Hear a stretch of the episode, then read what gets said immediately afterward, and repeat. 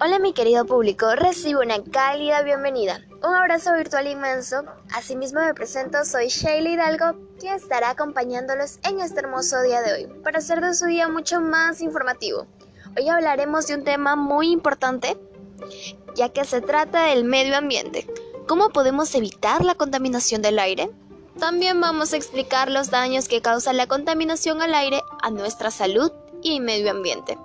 Por ello vamos a dar propuestas de solución a esta problemática presentada, para que seamos los superhéroes del medio ambiente. ¿Sabían ustedes que los principales actores sociales de la contaminación ambiental somos nosotros la población? Las fuentes fijas que son las industrias, ciudades o hogares. Fuentes móviles que llegan a ser los transportes. Y fuentes naturales que llega a ser la agricultura. El efecto más importante de la contaminación del aire es lo que conocemos como efecto invernadero, que consiste en que los gases contaminantes permitan el paso de los rayos solares que inciden a la Tierra a tiempo que dificultan el paso de las radiaciones reflejadas que salen de la Tierra hacia el espacio, dando por resultado los aumentos de temperatura del planeta. Los principales causantes de este efecto son el dióxido de carbono, óxido y metano, todos ellos muy relacionados con la actividad humana.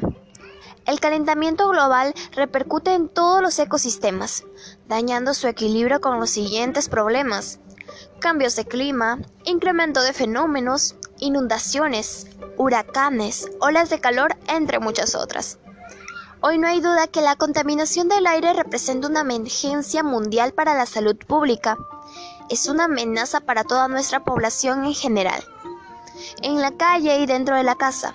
Las fuentes contaminantes del aire pueden ser muy diferentes, pero igual de mortales, ya que 9 de cada 10 personas están respirando ahora aire contaminado, lo cual mata 7 millones de personas cada año según la OMS, debido a esta problemática, ya que ocasiona enfermedades respiratorias, como el asma, enfermedades cardíacas, derrames cerebrales y cáncer al pulmón.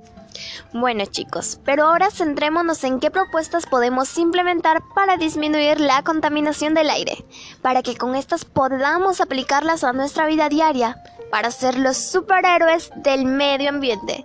Entre ellas les presento las siguientes. Reduce el consumo de plásticos. ¿Sabías que una bolsa de plástico tarda más de 400 años en degradarse? Por tal motivo debemos Utilizar bolsas reciclables cuando vayas a comprar. Evitar los productos envasados en plástico y apostar por aquellos que están envasados en papel, vidrio o cartón. Elige energías renovables. Son aquellas que se obtienen de fuentes naturales. Producen energías inagotables.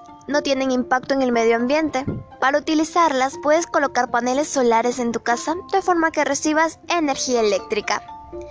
Y por último, sería que implementemos mucho más el uso de transportes alternativos, como las bicicletas, lo que nos ayudará a disminuir los gases de efecto invernadero. En su conjunto, muchos problemas ambientales que realizan otros tipos de transportes.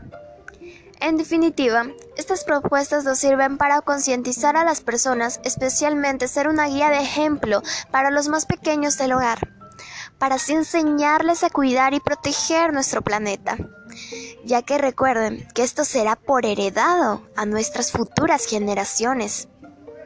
Hoy agradezco a cada uno de ustedes por haber llegado a esta parte final del programa. Espero que estas propuestas las puedan poner en práctica e incentivar a más personas para poder difundir e informar este tema tan interesante como importante. Con estas palabras me despido. Hasta la próxima.